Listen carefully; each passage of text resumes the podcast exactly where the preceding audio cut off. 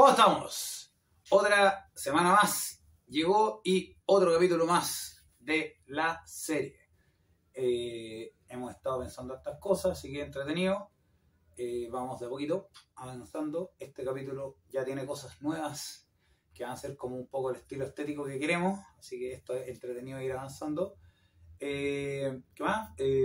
Bueno, este, hoy día vamos a hablar sobre el narcisismo y lo estamos haciendo un poco de otra manera. Entonces tenemos esta intro y dentro de la intro eh, contar que vamos a hacer las cosas un poco distinto y vamos a ir probando. La gracia es que comenten si les gusta o no les gusta la modalidad y eh, para ir mejorando.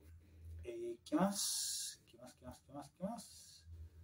Bueno, eso es Hoy día vamos a hablar del tema del narcisismo, que es un tema que a mí por lo menos me ha tocado personalmente vivirlo, y eh, la triada del mal, cosas que pasan con el narcisismo y cosas que se pueden hacer para ayudarte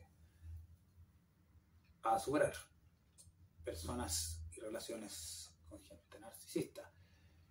Entonces, sin más que decir, esto es la vida del león.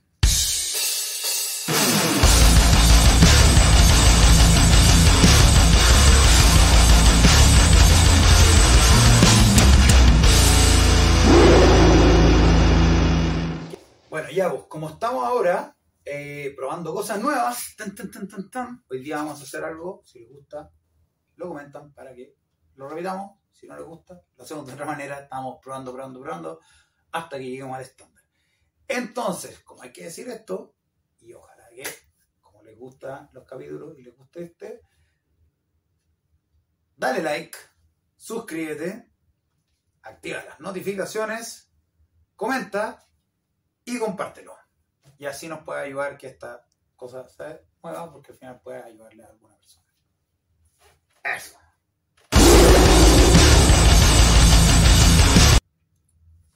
¿Qué tal? Rock and roll. Esto es la máscara de la plaga.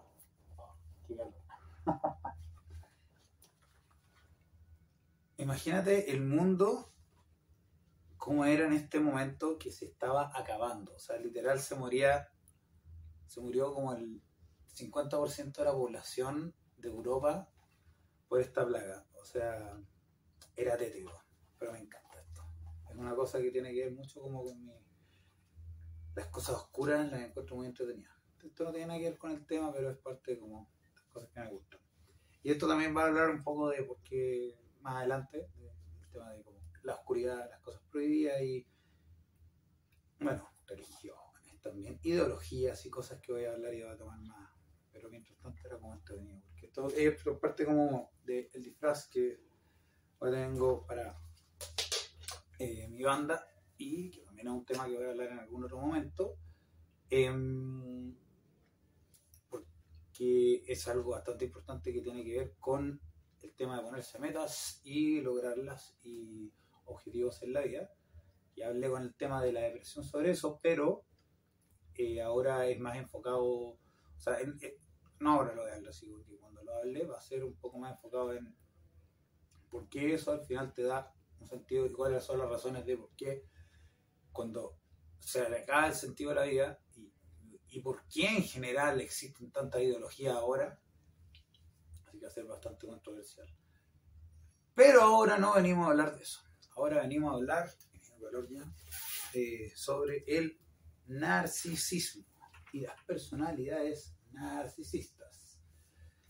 Entonces, primero quería decir, esta es una bolera que tengo hace mucho, mucho tiempo. Que cuando partí esto, lo partí y esta bolera estaba nueva, hace 5 o 6 años. Y me encantó porque me la había recién regalado un amigo y una bolera de San Pauli, que es un puerto de piratas y prostitutas. y ahora está toda gastada. Cinco años después sigo jugando la misma. De hecho, toco con esta vivo. Eh, entonces, el narcisismo. ¿Qué es? Eh, ¿Cuáles son sus efectos? ¿Qué es la triada del mal? Y cómo ayudarnos con esto. Entonces, la personalidad narcisista. Las relaciones son complicadas.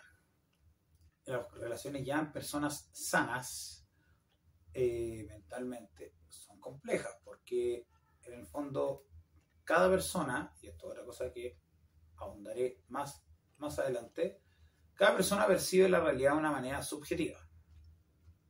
Entonces, en el fondo, no existen las cosas objetivas. Tal vez exista algo objetivo. Hay todo un video sobre la objetividad y las, los seres que ven las cosas objetivas y la realidad como es terminan desapareciendo. Entonces, al final de cuentas, te sirve ver la vida de manera subjetiva. Entonces, ¿qué pasa con eso? Yo tengo una novia, entonces yo veo las cosas de cierta manera, como quiero que sea la vida, y ella ve las cosas de cierta manera. En una relación sana, entre padres e hijos, entre parejas y entre amigos, y entre trabajadores, jefes con empleados, etcétera, etcétera, relaciones, las cosas se tienden a conversar.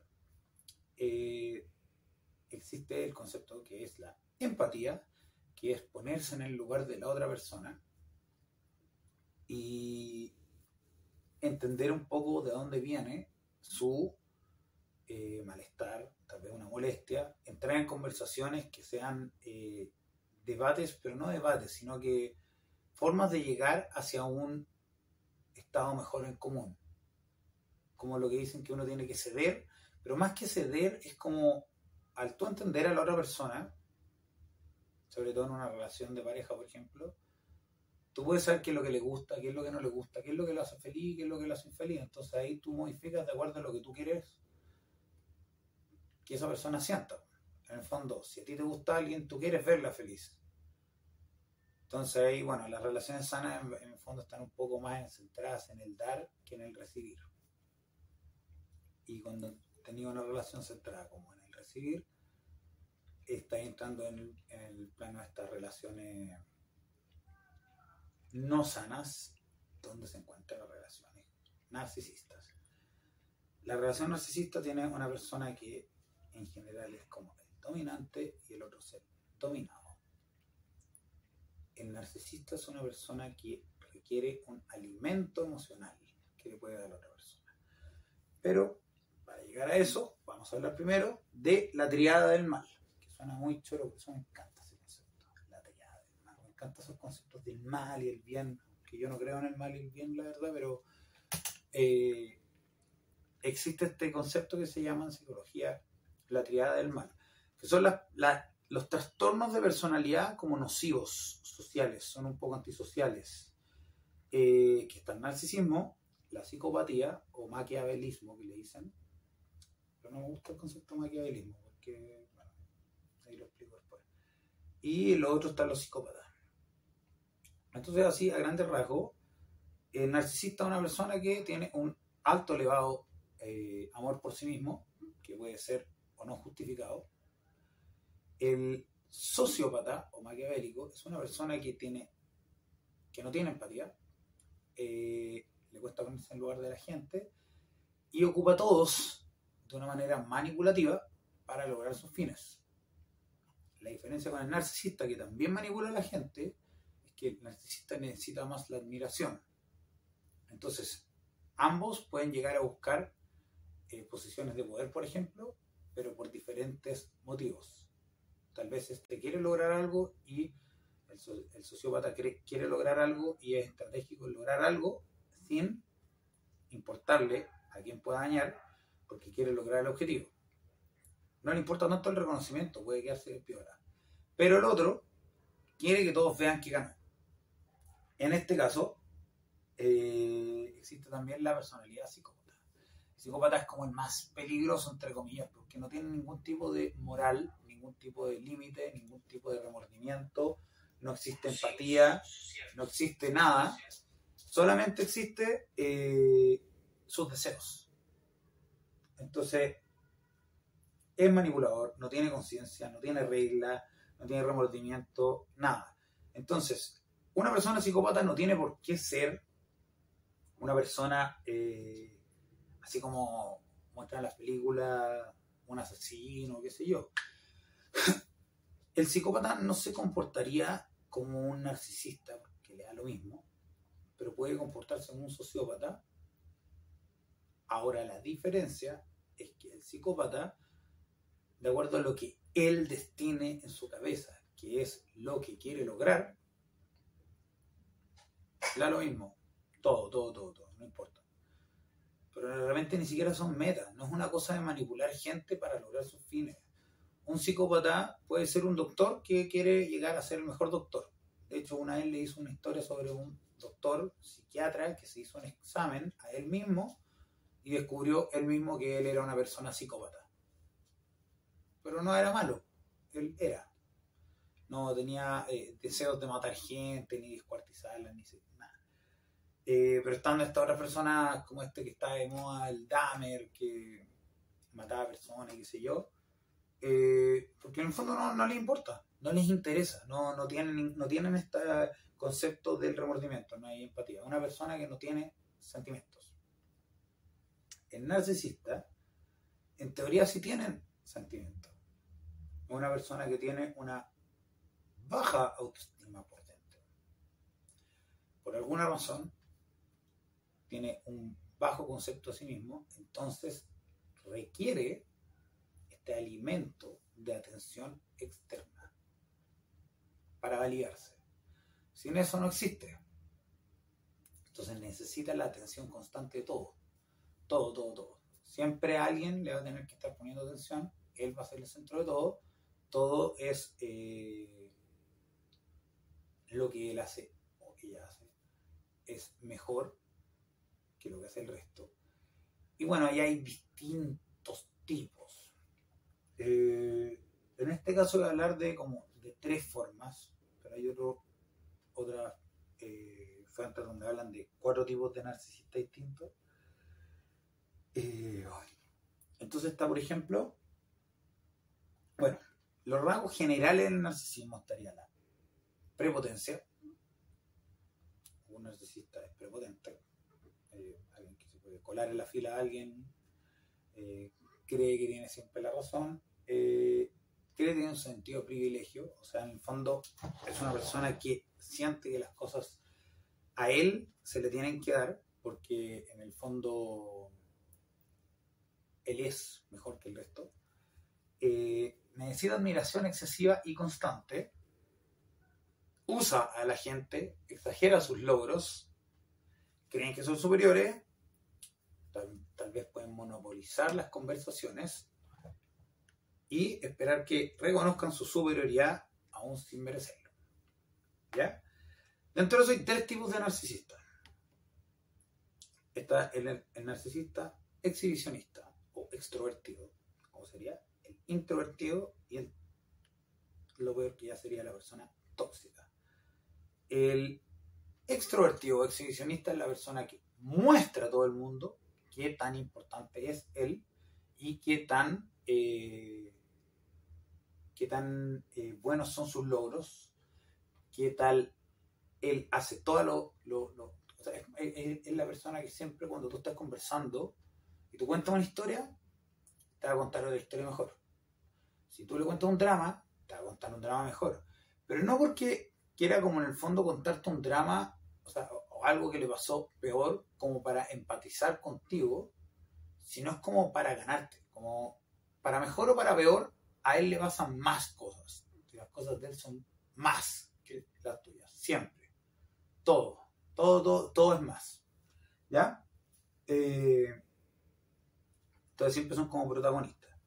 Después, él, él que es introvertido. El introvertido.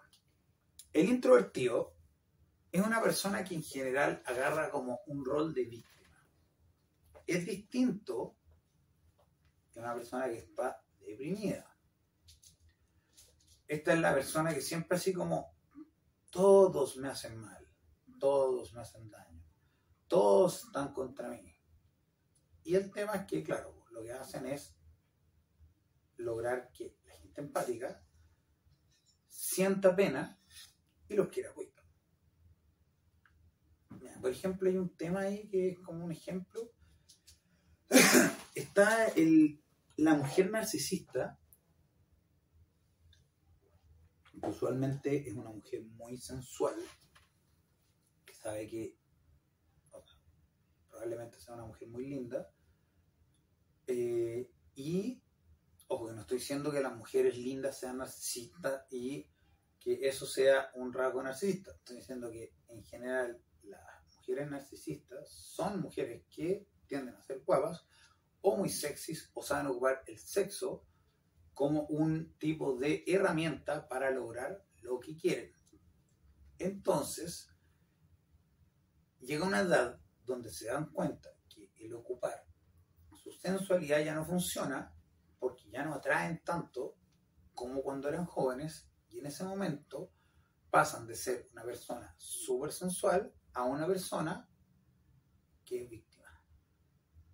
Entonces como que también se puede ir cambiando. Esto eh, pasa un montón, o sea, es como la, la historia de la viejita que está como sola, que te dice gracias y, no hay nadie más que me ayude como tú y qué sé yo y la cosa y te hace sentir súper bien porque tú eres, porque, bueno, eso es otra cosa que voy a hablar al tiro, que el, el, el, el narcisista siempre busca tener este alimento.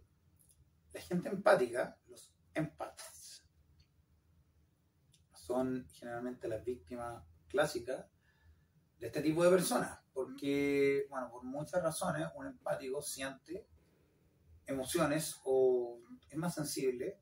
Entonces, cuando una persona le manipula las emociones, siente pena y quiere ayudar.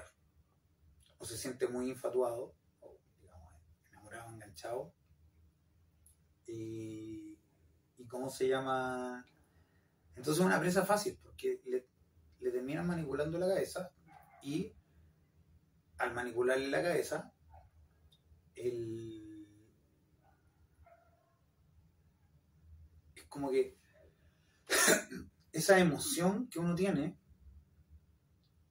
te hace que tú llegues a darle mucho. Cuando se aburre de ti, te se echa, y cuando quiere de nuevo, te busca. Y tú tienes mucho para dar. Y te empieza a drenar, como vampiro. Y el tóxico es una persona que es narcisista, que ya es como la parte más más maligna dentro del narcisismo que en fondo te, te hacen saber, te demuestran con palabras, con acciones, etcétera, cómo son superiores a ti, cómo están por encima de ti, siempre buscan ser el dominante en una relación y, eh, y tratan de dominarlo y siempre lo tratan de hacer sentir culpable. La culpa es una cosa muy usada por la gente eh, narcisista. Entonces, ¿qué pasa? Ellos tienen una forma de funcionar. Yo quiero hacer aquí una pequeña pausa. Yo hago este video porque, bueno, me lo han pedido un par de personas y porque la verdad yo también he sufrido esto. Bueno, no sé si todas las personas, pero mucha gente, o puede que todos, tengamos algún tipo de rasgo que sea algo narcisista, sobre todo ahora en esta época actual donde todo el mundo se saca fotos, todo el mundo tiene como algún espacio para hablar en Twitter o en Facebook o en Instagram o en algo, te sacan una foto, ¿dónde estás con tu pareja? Tengo una día bacano, escribes tus problemas en Facebook. De alguna manera u otra, la gente siente que es como más importante de lo que tal vez es o lo que se sentía en el pasado, donde todo el mundo era anónimo.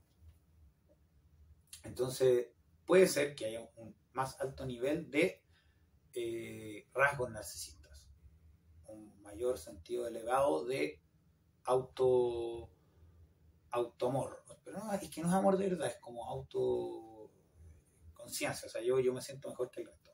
Pero el trastorno narcisista ya pasa a un nivel siguiente. Es una persona que jamás, jamás, jamás te va a decir disculpa. Y si te dice disculpa, va a decir disculpa porque quiere volver a agarrarte.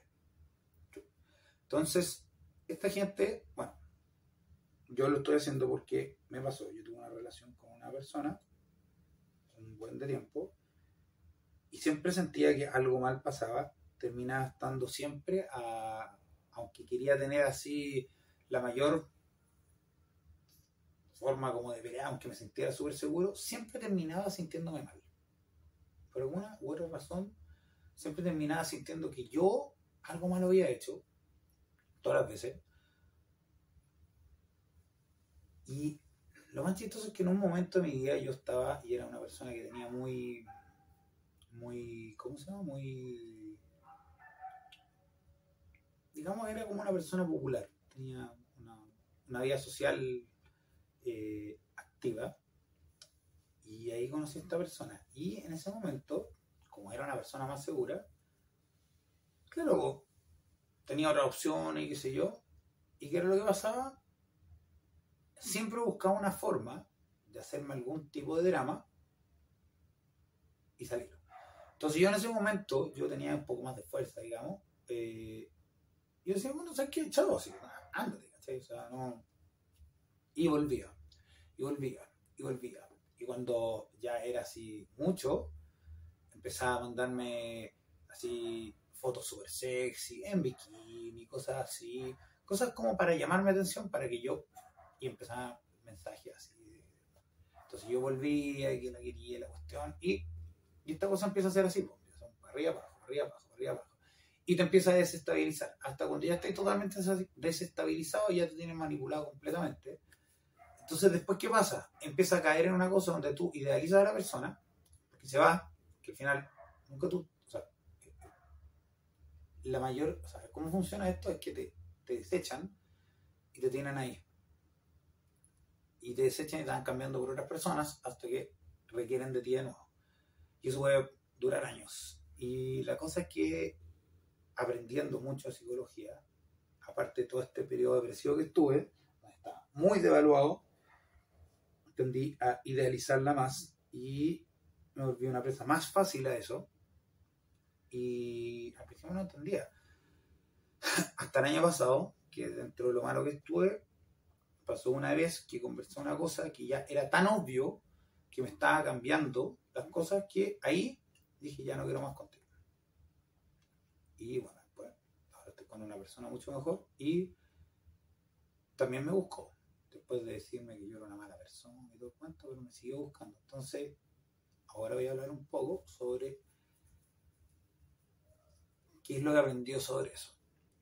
Eh, me he dado cuenta que las relaciones narcisistas pueden ser de padres a hijos, de parejas, jefes, y en el caso de lo, del trabajo es un poco menor grado, pero igual te puede afectar mucho emocionalmente y te deja con eh, baja autoestima, síndrome postraumático, hay un montón de cosas, eh, es complicado. Entonces, ¿qué pasa? el narcisista te necesita agarrar de alguna manera. Entonces esta persona, para agarrarte, tiene que ser encantadora. Eh, en el caso de una pareja, ponte tú, esta persona se va a mostrar como la mejor persona que existe. El hombre más encantador, más canchero, más canchero sería como alguien con mucha personalidad, eh, te muestra todo lo mejor, te hace sentir todo lo mejor, te dice todo lo perfecto que tú quieres escuchar. La mujer también. Son muy sensuales, te dan el, todo el erotismo, todo. Es, como, es tanto que tú dices, es que no hay comparación. O sea, esto es como lo mejor que puedo conseguir. Y más encima, te lo dicen, y más encima te lo hacen saber. ¿Ya? Y esto dentro del tema de la manipulación existe eh, lo que es la idealización, que es esto, y hacen algo que se llama love bombing, que es como, como que te tiran bombazos de amor. Te amo, eres lo mejor del mundo, todo lo haces bien, impresionante, como, cantas, como dibujas, como andas en bici, todos los músculos que tienes, impresionante tu auto, todo lo que logras, eres el mejor, eres la mejor, eres muy linda, todo, da lo mismo, te pueden decir todo lo que sea, van como cachando y entendiendo porque son muy analíticos, sacando el rollo a la persona para ver qué adulación sirve para lograr que tú encuentres quién es la mejor persona del mundo. Y de ahí, para mantenerte y agarrarte, hacen algo que se llama la devaluación. Eso es una cosa que viene poco a poco. La devaluación es después de que te hacen sentir muy bien, tú ya sientes que esto es lo mejor que te ha pasado, de a poquito empiezan a, ver cómo salías, que empiezan a aumentar como una bola de nieve. Un comentario pasivo-agresivo. Para los que no sepan, un, un ser pasivo-agresivo es decir cosas agresivas y negativas de una manera pasiva, así pasándolas como sarcasmo, por ejemplo. Eh, ah, nos enojamos, nos enojamos siempre, ¿ah? ya. O una que me pasó una vez. Estábamos comiendo una hamburguesa y quedan las papas y me comí la última papa y me dice, ah, tú eres un cabrón. A ti, te gusta comerte las últimas papas. Entonces empiezan a generar esta como culpa. soy tan malo. O sea, no sé el ejemplo con las mujeres, sé que funciona de una manera similar, pero por decirte también pasa con esto. Eh, una persona narcisista hombre puede ser una persona que tenga una novia y que le haga sentirse muy sexy, que le guste que se vista muy sexy, pero después, cuando ya se está muy sexy, eh, y ya la tiene ahí, empieza a decir que parece una mujer muy fácil, que como se viste así, que alguien quiere estar llevando la atención, en general tratan de buscarte problemas por todo, son extremadamente celosos porque son personas que es muy probable que cuando estén contigo estén con más personas. Y si no están engañándote con esas otras personas, tienen un arsenal gigante de personas atrás. O sea, en el caso de una mujer narcisista, puede tener una fila de hombres esperando ahí, a los cuales todos los tiene como amigos, pero los cuales cuando tú te peleas con ella, o ella se pelea contigo, pero porque es culpa tuya, entonces tiene una razón para que tú te sientas mal, estés dándole vuelta mientras ella está haciendo alguna otra cosa. Los hombres pasa lo mismo. Entonces después vuelven y es como, es tu culpa que yo te haya engañado porque es tu culpa, porque tú hiciste algo mal. ¿Ya? Eh, y ahí entra una cosa, que son dos cosas que son súper, súper, súper manipuladoras y súper, súper, súper dañinas, que la he estudiado mucho, que no me acuerdo los nombres en castellano, pero en inglés ese es el gaslighting y el otro es la triangulación. El gaslighting, que es como nube de gas o rayo de gas, viene de una película donde un hombre tiene a su novia y por no me acuerdo qué razón la trata de volver loca y al final, no me acuerdo si la mataba o, no, la trataba, la trataba de volver loca porque se quería quedar con su plata, por ejemplo, se quería quedar con su fortuna, entonces la, quería volver loca para poder institucionalizarla, entonces la, la hacía dudar de toda su realidad. Y esto es lo que hacen los narcisistas. O sea, tú tienes, por ejemplo, una relación, cosas que conversar, que no todo lo que tú haces es perfecto y no todo lo que hace la otra persona es perfecto. Entonces, los dos tienen demanda. Una relación cuando se empieza a ir al caño es cuando la gente se guarda las cosas en vez de comunicarse. Esto es independiente de la gente narcisista. Hablando de una relación normal, que puede ser buena o mala, pero normal, entre dos personas normales. Eh, y esta, esta relación se empieza a ir y ya empieza, uno empieza a pelear. Es que tú hiciste esto, es que tú hiciste esto otro, y qué sé yo. Ponte tú que la cosa empieza a mejorar y conversan. ¿Sabes qué? mí me parece esto, yo siento esta cosa, la otra persona dice, yo siento esta otra cosa, ya está bien, entonces yo voy a tratar de esforzarme en este algo, y la otra también dice, yo también voy a tratar de esforzarme en este algo, porque en el fondo es tratar de dar, no es recibir nomás. O sea, en el fondo una relación uno tiene que recibir, pero también tiene que dar. Es un poco el enfoque de las relaciones. Si solo dar, está en una relación que no es muy buena. Generalmente o sea, no generalmente, siempre que tú tengas una relación con un narcisista, tú solo das y no recibes. Recibes como un poquito y funciona, bueno, en el sistema de recompensa de la cabeza, la relación con un narcisista funciona como una droga, porque te da refuerzo intermitente. Entonces, siempre que te vas a juntar con esa persona, te hace sentir muy bien y después te quita y te sientes muy mal.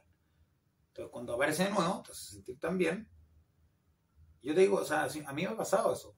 Yo decía, yo me siento, me siento como, o sea, me encanta cómo me siento cuando estoy con ella. Y era una sensación, ¿por qué? Porque claro, buscaba cualquier razón para pelearse y después nos reconciliamos. Después venía esta reconciliación en la cuestión y después venía de nuevo otra pelea. Algún, alguna forma de ser celosa por alguna cosa, y sé yo. Entonces, yo venía con cosas así, oye, cambia estas cosas, o sea, no seas tan celosa, no hagáis esto, no hagáis esto otro, porque la verdad, o sea, tenme un poco de respeto, ¿cachai? Y, lo más que tú logras con esta gente es que te, ¿cómo se llama? Te,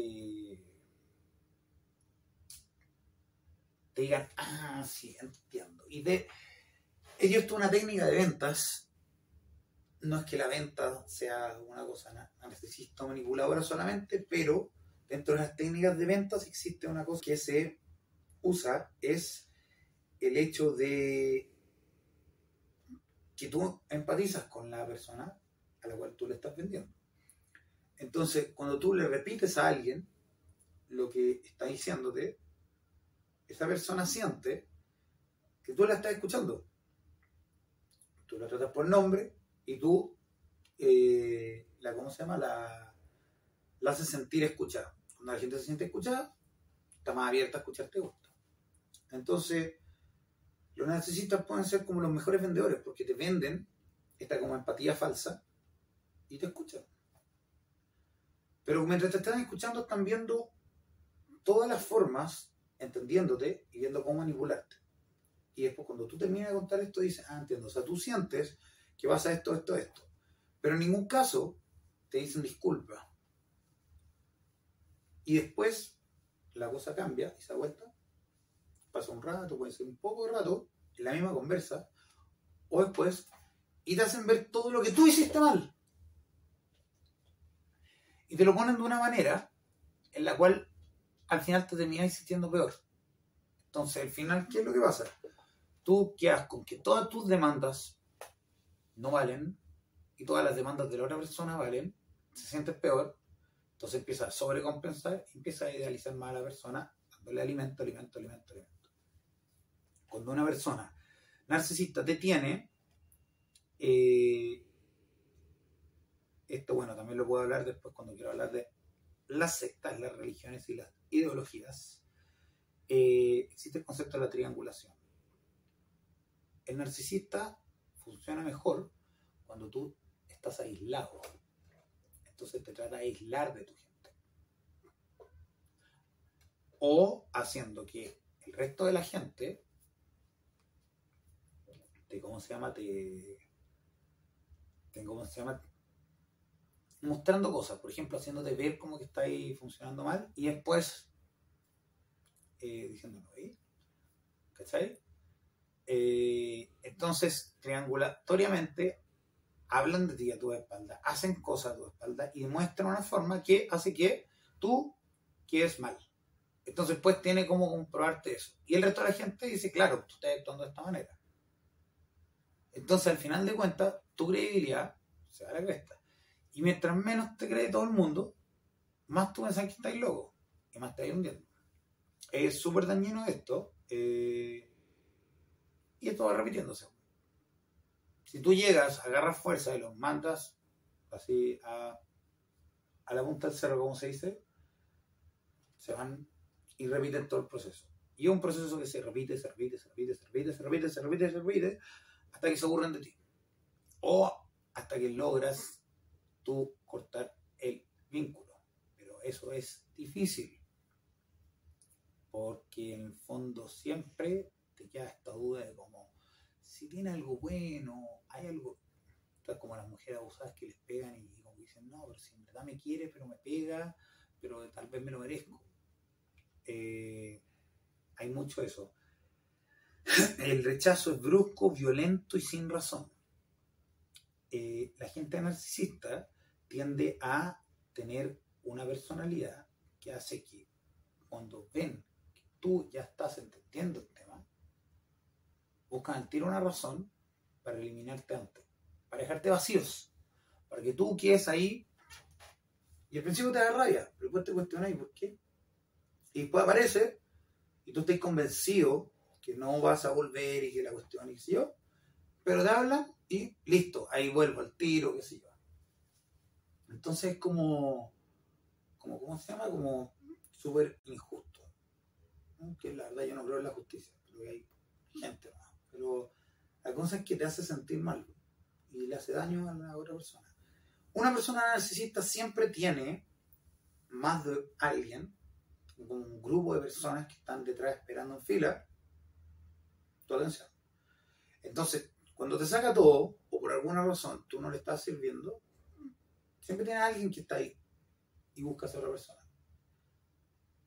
Por decirte, esta persona tenía siempre que venía a mí y estaba conmigo, era porque estaba peleado con su mamá, con sus hermanas, la odiaba a todas. Esta le había hecho algo, esta otra le había hecho algo, esta otra le había hecho algo, su mamá le había hecho algo, su amiga le había hecho algo. Y de repente me aparecía con una amiga nueva. Mira, esta mujer es bacán, esta no, esta súper buena persona y qué sé yo. Y de repente empezaba a desaparecer y no me contestaba. Empezaba a haber más problemas y desaparecía. Después de pasar un tiempo, ahora se peleó con esta persona porque ya no le sirve. Pero la persona queda destruida. Me pasó, de hecho, porque, ¿cómo se llama? Yo después hablé con esta persona, o hablamos entre medio, estaba súper preocupado y todo el cuento. Y no entra en tanto detalle, pero la cosa es que al final de cuentas, después hablamos con, con ella y me dice que, que, no, que era pésima persona, y que cómo podía ser amiga de ella, que se yo, la cuestión. Entonces empezó eso, pues. Y después se arreglaba con la mamá, se con la mamá. Después se arreglaba con la hermana, la cual odiaba, porque era una persona pésima, pero se arreglaba igual con ella. Eh, igual el narcisista puede ser una persona que haya tenido algún tipo de abuso y haya sido una víctima en algún momento, pero se convierte en lo que se llama de víctima a victimario. Es la forma que tienen de paliar su falta de confianza y autoestima real. Eh, y eh, tiene muchas consecuencias en la persona que tiene una relación con ellos. Genera ansiedad. Porque uno piensa mucho, o sea, piensa mucho en el pasado, te puede generar depresión. Eh, ansiedad en el futuro, qué va a pasar, porque nunca sabes muy bien qué es lo que va a pasar. O sea, cuando tú estás con una. Mira, una forma muy fácil de cachar si tú estás con alguien narcisista es, o por lo menos que exista la opción de que sea una persona narcisista, si tú sientes que en una relación tú estás siempre como pisando huevos y no sabes en qué punto de la relación estás, es probable que estés con una persona narcisista. Si tú estás en una relación donde tú estás siempre tratando de complacer a esa persona, esa persona probablemente sea una persona narcisista.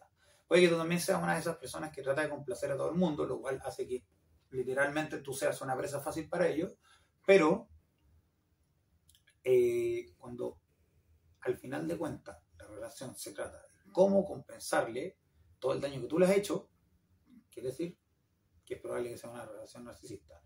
Cuando tú estás con alguien y esa persona de la nada desaparece y después vuelve, es una persona narcisista. Eh, espera, se me fue otra, hay otra más.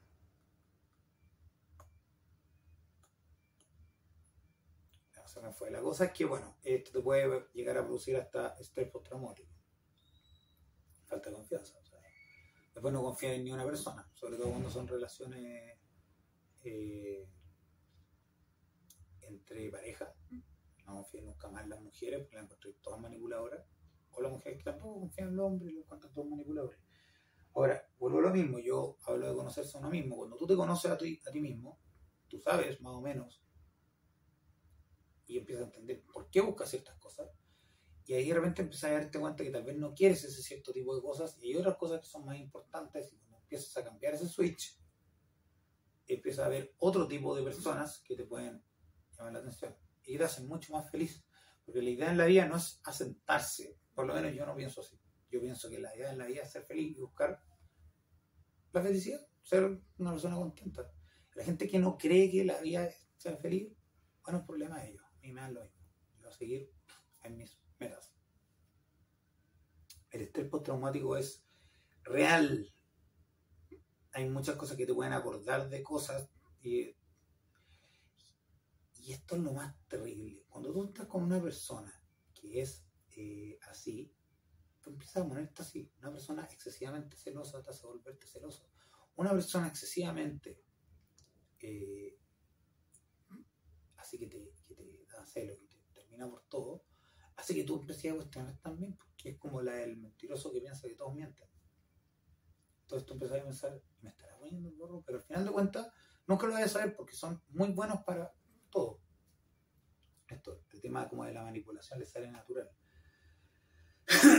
Entonces, cosas que para ver, como para poder un poco no, no, no caer, pero tal vez estar un poco más presente, saber qué es lo que tú quieres, saber tu valía, eh, aprender un poco sobre esto para entender rasgo al tiro, eh, entender que las relaciones tienen un desarrollo, no son inmediatas.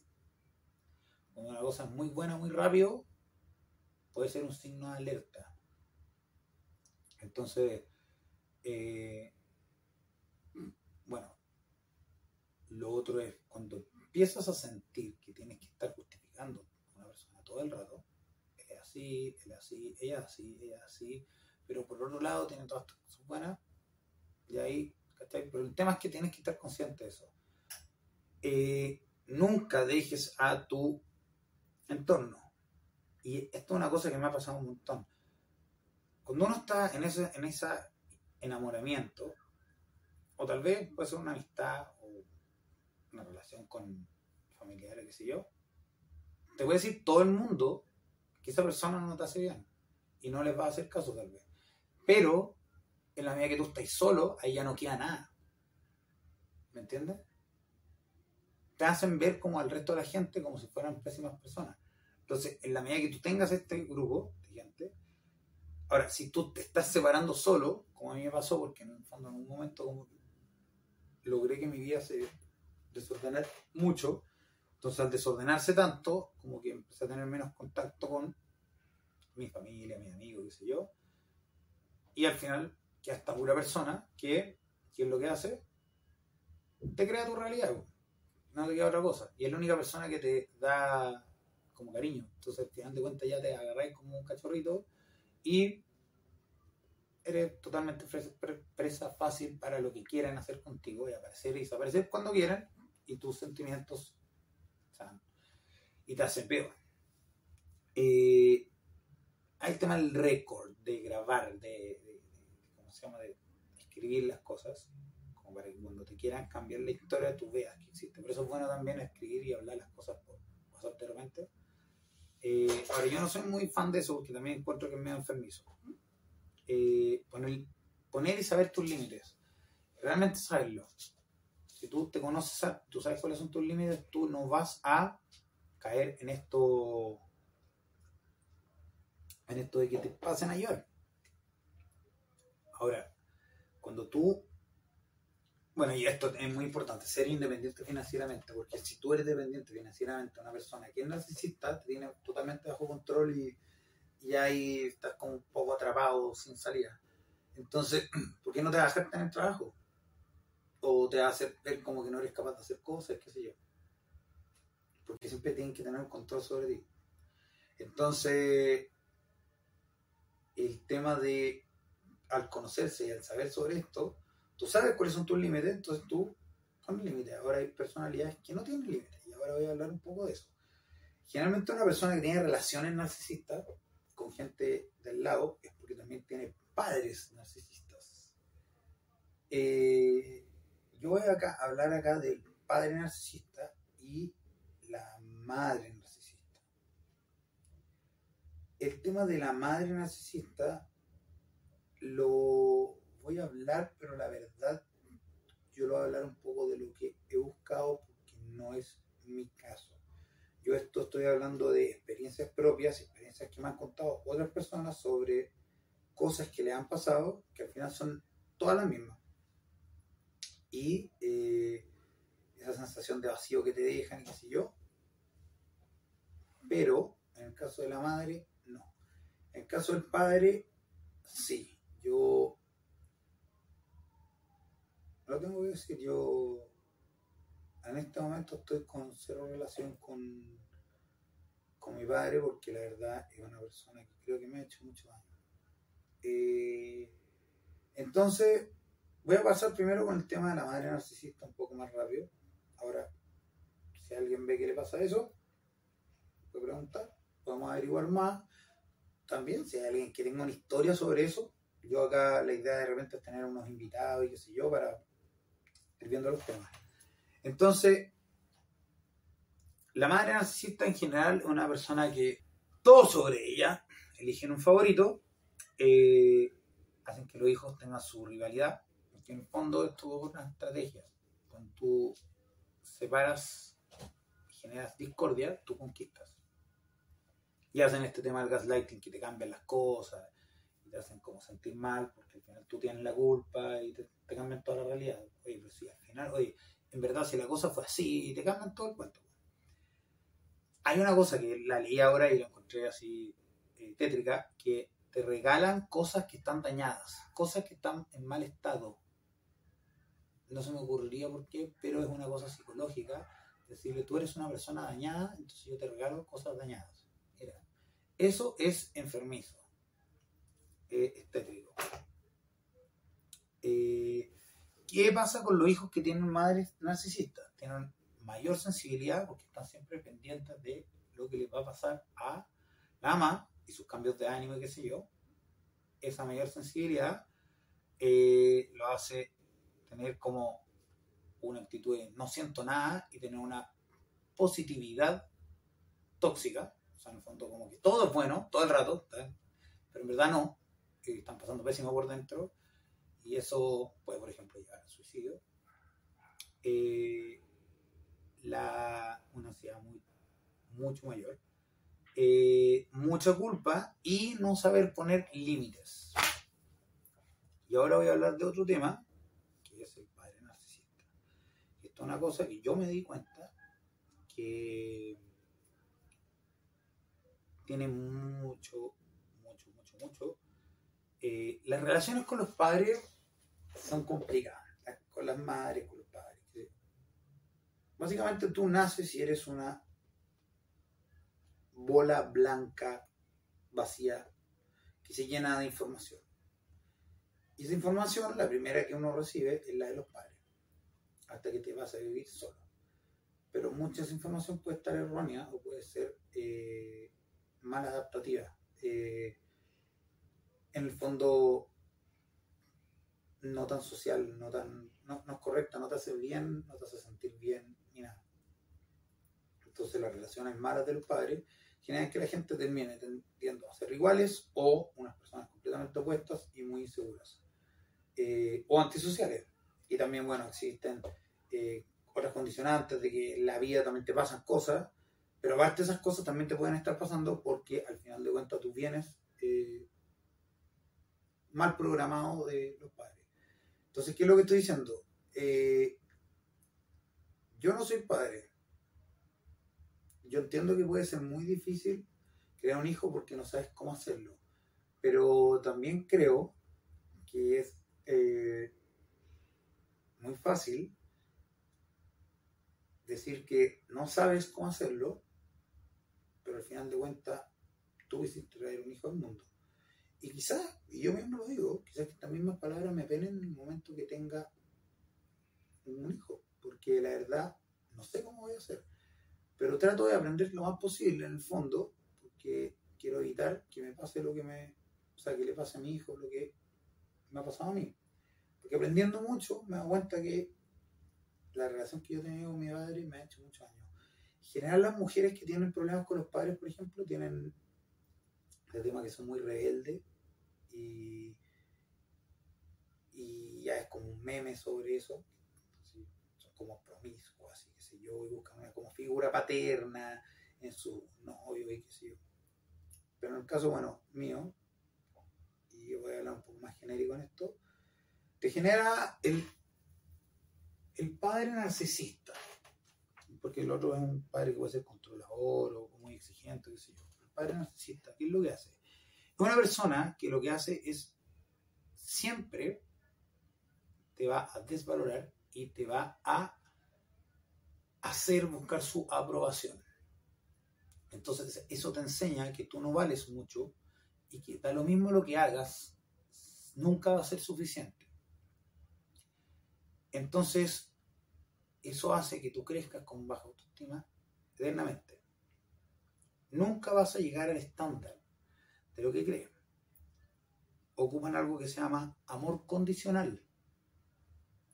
Eh, el amor condicional es,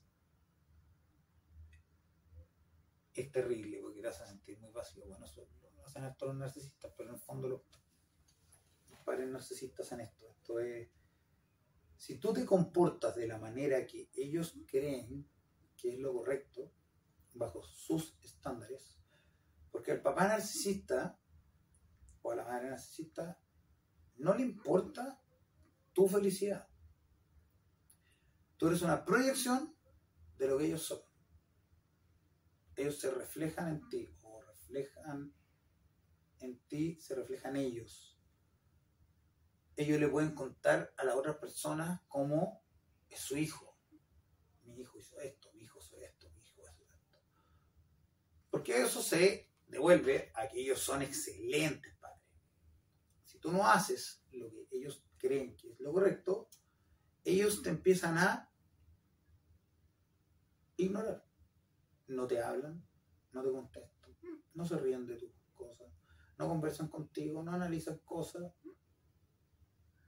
Es bastante frustrante. A mí me pasa. O sea, me di cuenta hace muy poco. El año pasado estaba tan mal que tomé ansia, estaba muy mal. Y bueno, esta persona importante en mi vida me hizo notar que cada vez que hablaba con mi papá, me ansiaba. Y después terminé en un centro y ahí me trató de manipular, porque en este momento estaba viviendo con ellos, o estaba viviendo solo en un departamento donde no me alcanzaba y al final me pagaba. Entonces tuve años, de años, de años que no podía salir de esa dinámica y ya no creía que era capaz de hacer nada bueno. Todo lo que hacía estaba mal, entonces al final de cuentas es como, claro, ya no te sentís como, y no, no me controlaban ni una cosa y qué sé yo. Entonces al final de cuentas era absolutamente controlado por esta persona que daba lo mismo lo que yo dijera, siempre todo era malo. Todo lo que hacía yo era malo. Y me manipuló con eso y ahí dije, ya chao, yo no, no le hablo más. Y bueno, este año, hasta que ahora hace poco pasó que tuvimos una conversa y me di cuenta, gracias a que tuve una relación mala con esta otra persona y he tenido terapia, aprendí cómo funciona el rasgo. O sea, he leído sobre el tema de la manipulación psicológica narcisista por lo mismo, porque la verdad es como que necesitaba un poco de reaseguramiento de que no estaba loco, de que realmente yo no era tan loco, o sea, y ahí es donde te empiezas a dar cuenta de estas cosas. Entonces, cuando ya lo ves en una cosa y te empieza a pasar en otro lado, después ya abriste los ojos, tú te puedes dar cuenta que esta otra persona hace las mismas cosas. Y esto del amor condicional me pasó entonces, y ahí es donde yo digo, y esto, y esto es. Esta persona es capaz de hacerme sentir mal por todas las cosas que he hecho mal. Que yo le digo, y pero no me criaste tú. Tú te puedes hacer responsable de las cosas que tú hiciste. Me dice, yo sabes que yo soy así. ¿Qué hay que hacer tú con eso? Entonces, eso te deja vacío que nunca hay ningún tipo de decir disculpa. Y yo me he dado cuenta de esto, y esto no solamente con él, sino que con otras personas. Tener un padre o una madre narcisista te hace caer después en relaciones narcisistas con otras personas. Es presa fácil, porque estás acostumbrado, tú crees que esa es la forma de relacionarse con las personas. Que la gente te da y después te quita, te da y después te quita, te da y después te quita. Y es un ciclo que permanentemente lo tienes. Y eh, cuando te quitan te sentís súper mal. Otra vez das. Y ahí es donde yo me di cuenta, cuando me contestó y me puso una cosa que es, no hay ningún tipo de forma de que una persona que es narcisista te pida disculpas o logre entender lo que te hizo, a menos que quiera volver a agarrarte y mantenerte bajo el control. Cuando lo logra hacer, cambia de nuevo todo el discurso y vuelves a ser tú el culpable de todo. Y eres culpable, no responsable, culpable. Y te hacen ver a ti al revés. No, no hay ningún tipo de autorreflexión ni nada. el padre narcisista tiene un tema que es súper loco. Es una persona que compite con su hijo. Compite con su hijo. O sea, yo vuelvo a lo mismo, yo me leí estas cosas porque yo realmente, después de pasar por esta relación, me di cuenta que esto voy a hacer así y, y me di cuenta y empecé a leer sobre el tema y literal, esto es una cosa que yo había pensado. Yo siempre pensé que mi papá no me quería, que me tenía los sentimientos y que había algo que le molestaba a mí, que se sentía un poco como celoso de que yo le quitaba atención de mi mamá. Y eso es el Edipo inverso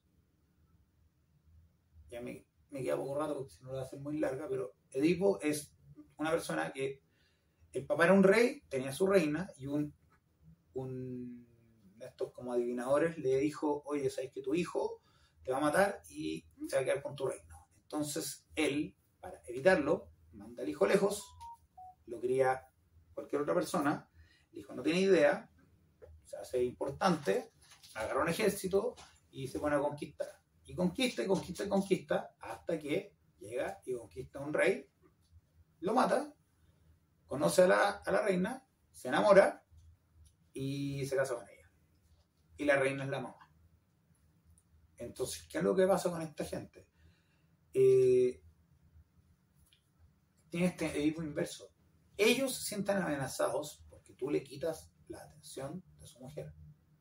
En vez de quererte como un hijo, y como querer lo mejor para ti, ellos sienten que tú eres una amenaza. Entonces la verdad es como que no te quieren. A mí una vez me dijo, yo te quiero y te quiero ver fuerte, pero en vez de tirarme para arriba, me tiraba para abajo y me decía que todo lo que yo hacía lo hacía mal. Entonces esas son las cosas, estar consciente. Tú para abrir tu cabeza este tipo de videos yo lo hago por eso. Y después leer sobre narcisismo y empezar a buscar todas estas cosas, si son cosas pequeñas de repente. Pero cuando tú la empiezas a ver y después lo ves en uno, después lo ves en otro, después lo ves en otro, después lo ves en otro, después te das cuenta que tal vez te pasó eso. Y por eso también tenéis muchas de las cosas que tienes. Ahora, al saber eso, porque la terapia no es solamente hablar de tu pasado y descubrir todas cosas. ¿Qué hay que hacer con eso para ir para adelante? Y ahí es donde tú empiezas a ver el tema de conocerte y cambiar, que es lo que se ha ido tratando este canal. Eh, ponerte meta, desarrollar tu autoestima y mejorar. Y, dentro de eso está el hecho de, tú decir, o sea, hay que cortar contacto. Pero mientras más claro tú tengas que esta persona es una persona que tiene un trastorno que no se va a pasar nunca. De hecho, la mayor, la mayor parte de, lo, de la gente narcisista no va a terapia porque no cree que tengan nada malo o que alguien los pueda ayudar. Los que van son personas que ya se sienten muy solas porque saben que lo único que hacen es manipular a la gente, no confían en nadie y ya nadie quiere estar cerca de ellos. Se quedan solos, solos, solos, solos, solos, solos. Porque ya nadie quiere estar cerca de ellos. Eh, y eso eh, es una cosa bien terrible, algo de lo que se tenía que hablar. Cualquier pregunta, cualquier cosa, me hacen saber. Si alguien no está de acuerdo que yo hable sobre mi tema, también me lo puede hacer saber. Eh, es un tema doloroso. Yo no soy dueño de la verdad, solamente hablo en base de lo que he aprendido y lo que me ha dado cuenta con las cosas que me han ido pasando. Y eso, espero que con esto pueda abrirles la mente o hacerles una introducción larga, pero una introducción, porque es un tema muy largo de, psicología, sobre un tema que hace muchos años y tú te puedes quedar pegado años, de años, de años, de años, de años pasándolo mal y nunca siendo completamente feliz. Y yo creo que a la gente negativa uno tiene que cortarla de la vida. El tema es que el narcisista no suelta hasta que ve que ya no te puede manipular más ya no le puedes entregar nada. Y eso pasa cuando tú ya entiendes todas estas cosas. Y ahí hay un concepto que se llama hoovering, que se me había olvidado, que es como que están dando vueltas. Entonces aparecen cada cierto tiempo. Cada cierto tiempo piensan que van a volver. Pero si tú ya estás claro, si tú desarrollas relaciones sanas, si tú ya sabes para dónde vas, si tú sabes cuánto vales, es menos probable que vuelva esa persona. Porque tú sabes que ya no le puedes creer nada. Sabes que no es nada real. Y aunque fuera real, ¿vas a confiar en alguien que te ha hecho tanto daño? ¿Puedes confiar en alguien que en verdad te ha roto tu confianza tantas veces? Deja de idealizar a esa persona, analízalo como es, bajo esto que te acabo de explicar. Busca más información sobre el tema y quizás que te puedas liberar. Y como digo, la, la, libertad es lo más importante. Al final, ser libre te hace feliz. Tú puedes hacer lo que yo, tú puedes hacer lo que tú quieras, yo puedo hacer lo que yo quiera. Por eso me puse una máscara a partir porque no sé, se me ocurrió. Así que eso, este ha sido el capítulo 5 de la vida del león y como digo, todas las veces, para lograr salir de las relaciones narcisistas y cualquier otra cosa que tú que propongas, la actitud es todo, la determinación es absoluta y hay que vivir como león. Rock and roll y que tengan muy buen día.